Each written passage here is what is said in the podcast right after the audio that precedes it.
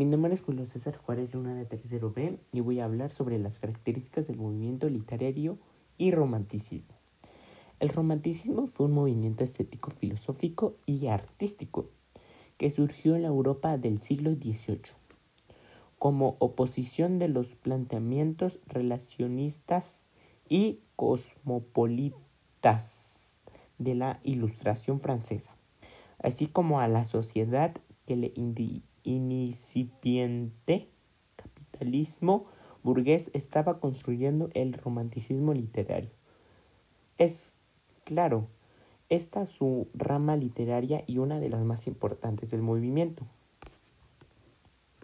El romanticismo se caracterizó por la exaltación de la libertad de individualidad, la subjetividad y la sentimentalidad frente a la objetividad y el romanticismo del pensamiento de la ilustración. Además de un fuerte rechazo a la tradición clásica proveniente de neoclasismo. Los románticos disfrutan de las cosas que aparecen, que se desafían aunque sea ligeramente las expresiones relacionales.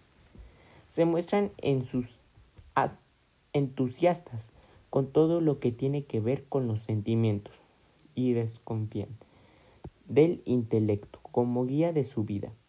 Creen que no hay mucho que pensar y que hay que dejar vía libre al instinto.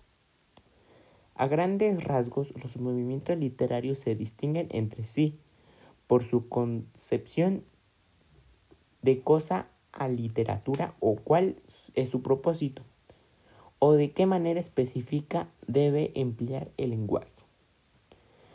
Del mismo modo, algunos cultivaron más de un género literario que otros, ya sea la poesía, la, la narrativa o la dramaturgia.